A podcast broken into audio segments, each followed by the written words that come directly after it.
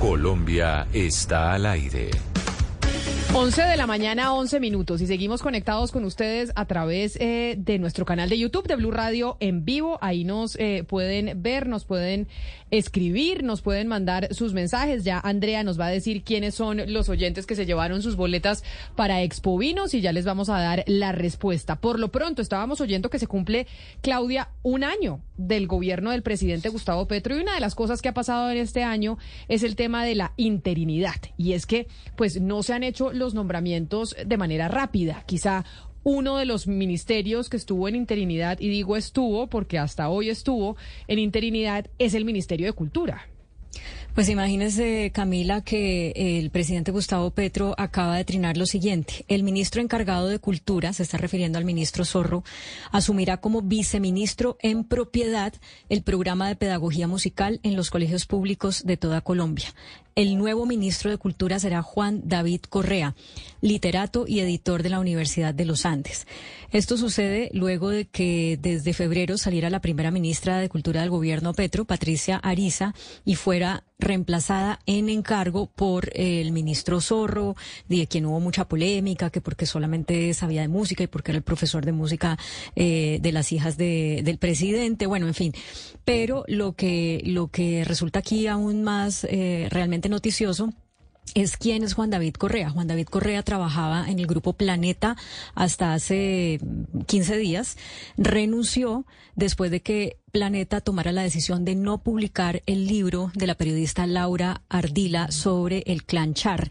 Y en su carta de renuncia, eh, después de cinco años de estar trabajando en esa organización, eh, Juan David Correa habla de que nunca lo habían pues censurado, agradece a Planeta y todo lo demás, pero eh, dice, dice que definitivamente em, pues él tiene una línea de pensamiento en la que los valores plurales deben eh, prevalecer y que y que trata de hacer eso para su vida personal y entonces no se sentía cómodo siguiendo trabajando en Planeta después de que Planeta no publicara el libro de Laura Ardila. Pues estamos en comunicación con el nuevo ministro de Cultura. Se había dicho que al año del eh, presidente Gustavo Petro están en el poder se iban a conocer pues mayores cambios en el gabinete y este más que un cambio pues es un nombramiento que se venía pidiendo desde hace mucho tiempo. Y por eso, ministro Juan David Correa, bienvenido a Mañanas Blue, gracias por estar con nosotros. Hola Camila, gracias a todos en la mesa y a ti, por supuesto, y a los oyentes. Pues felicitaciones primero, primero por el nombramiento, pero además porque es una cartera que venía desde el sector, desde el sector de la cultura, se le venía pidiendo al presidente que cuando se iba a nombrar a alguien en propiedad, ¿cuándo le ofrecen a usted el ministerio, doctor Correa? Me toca decirle doctor ahora que es ministro, por eso le digo así. No, Suena raro, pero me toca. no, no, soy doctorado, entonces...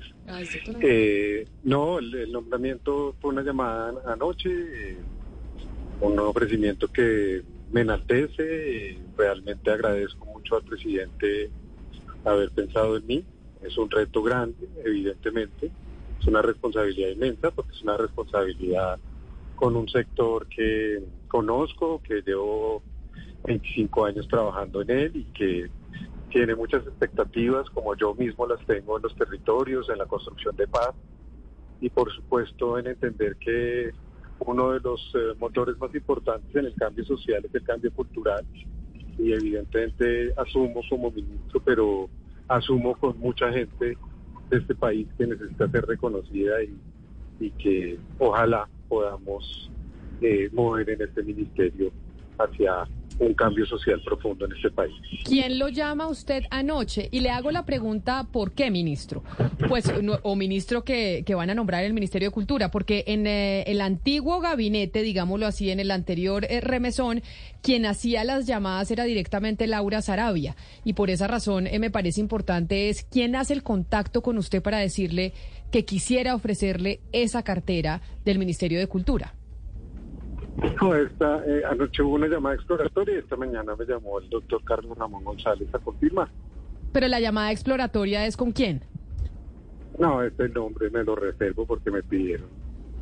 Me pidió la persona directamente que, me, que reservara el nombre, pero digamos, una vez que me pidió si me podían considerar, esta mañana ya me llamaron a, a confirmar. Me voy por la avenida Circunvalar, así que si se pierde la comunicación espero que la podamos retomar. No, claro que sí, no se preocupe. Pero entonces, Ana Cristina, quien está haciendo ahora estas llamadas para los nombramientos es el doctor Carlos Ramón González, que recordemos era eh, uno de los directivos del Partido Verde y que después de la salida de Laura Sarabia de la Casa de Nariño como secretaria general, pues a él lo nombran como director del DAPRE, pero pues asume mucho esas funciones que estaba ejerciendo la señora Sarabia. Ana Cristina.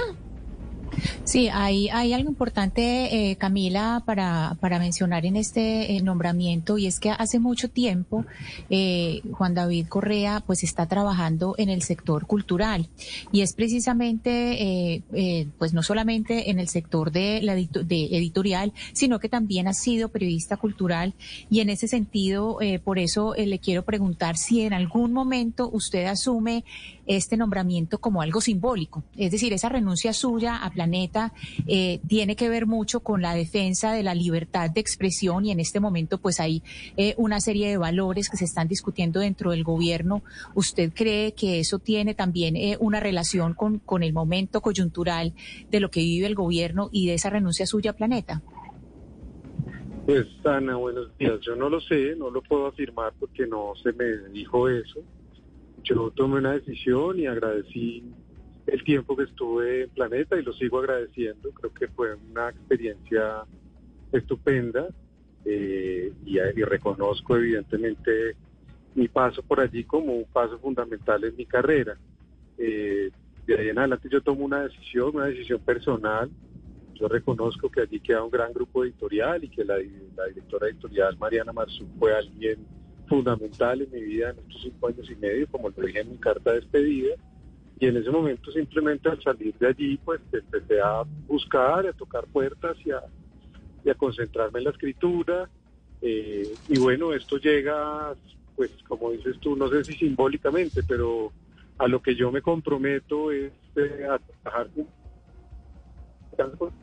Necesita un compromiso, necesita un compromiso eh, para sacar adelante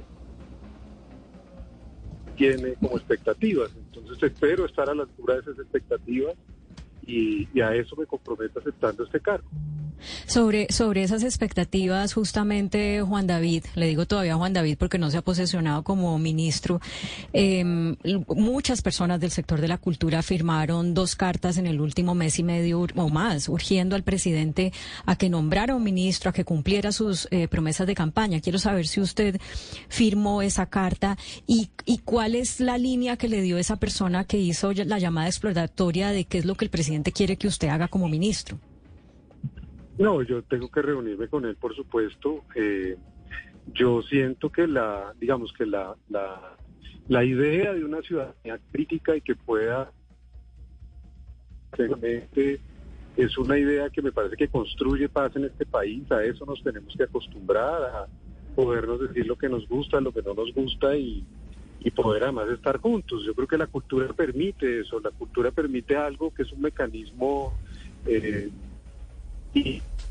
no, como nos decía, estamos perdiendo la comunicación porque como nos decía el... Eh, el ministro está yendo por la vía, por la circunvalar, y lamentablemente no hemos podido solucionar eso en Bogotá, ¿no, Sebastián? Usted que es experto en las telecomunicaciones y le encanta el sector de la telefonía celular, no hemos podido solucionar que en la circunvalar podamos tener buena señal. No, es increíble.